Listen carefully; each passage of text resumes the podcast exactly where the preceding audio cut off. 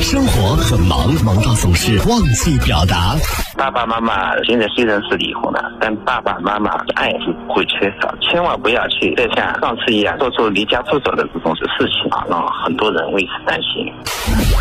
生活很忙，忙到总是容易忽视。别人说的话、生活方式，你可以不认同，没必要嘲笑别人吧。你的工作能力可能很强，但是不代表你有权利指手画脚别人的人生。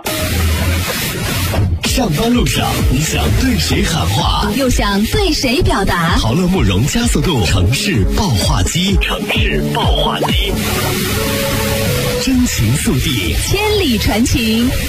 Call you now。大家好，我姓何，我今年二十八岁，我想说一下我跟我男朋友之间的事儿。就是我是国内一个重点大学毕业的，虽然也不是什么九八五二幺幺吧，但是我学的这个专业在我们学校可以说是全国第一的。我和我男朋友是在去年十二月份，然后在朋友的一个生日聚会上面认识的。他呢是做那种小生意，当时我们俩见面的时候就都属于一见钟情的那种感觉。他就是那种。特别偶像剧男主角的样子，然后他也跟我说，他说他见我第一眼的时候觉得我还挺好看的。当时也没过一个多月吧，我们俩就在一块儿了。刚开始呢就特别甜蜜，但是时间就成了，慢慢处下来之后，我发现我们俩之间还是有点问题。就比如说，像我平时可能喜欢看一些悬疑啊、烧脑的这种电影。嗯，或者就是一些电视剧什么的，但是这种题材他就从来都不看。像之前有一次周末的时候，他来我家玩，然后下午就说我给他找个电影看，我就给他推荐了那个布拉德皮特的那个《伯爵俱乐部》，当时还看了三分之一都不到吧，他就看不下去了，就那种坐立难安的，就一直开始玩手机。我当时觉得可能是不是大家喜欢的类型不一样，那不看就不看呗。但是我就发现他玩手机的时候，他就在看那种特别没营养的那种什么吃播啊什么的整蛊的那种短视频，而且他最重要，他一看就看了一下午。我把电影看完了之后，他还在看那个短视频。我知道，就很多人其实平时没事干刷短视频可以刷一天，但是我觉得他看的内容也太无聊了吧。前段时间也就最近吧，又发生了一件事儿，我就觉得。让我有点不太舒服，有点不太对劲儿。那次是我们在外边吃饭，然后我手头来了个工作，让我赶快交一个什么材料上去。我俩就去找了一家复印店，用别人电脑来搞一下那个材料。但是呢，这个材料我又不是特别会写，我特别着急。然后他看我着急，他就说安慰我一下，说：“哎，这有什么难的？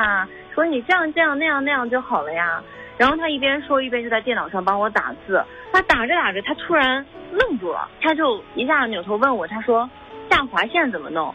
我当时也愣住了，我还挺震惊的。我说，这最基本的这 Word 下划线你都不会搞？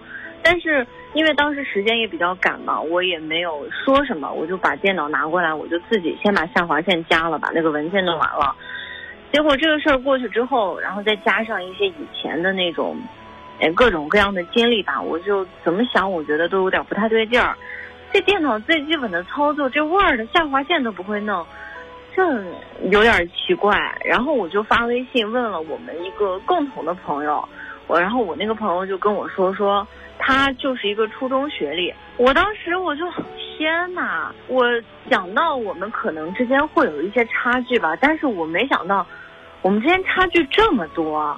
然后我就反应过来，我们以前一些那个在一块儿的细节，包括很多时候我跟他说一些什么什么事儿，他都听不懂，而且包括我跟他讲说我爱单位里的一些职场关系，他每次就跟我说，哎呀，一顿酒不就解决了吗？包括之前我们有一次在聊天的时候，就说到以后，说我们以后结婚啊，有了孩子什么的，我说我希望我的孩子一定要念一个好的学校，然后他当时就跟我说，他说。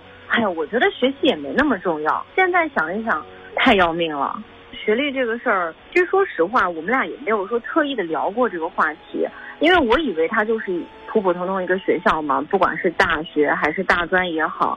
我之前不知道的时候还好说，但是现在我知道了，我就觉得我心里有点不太能接受，我不太能过意得去。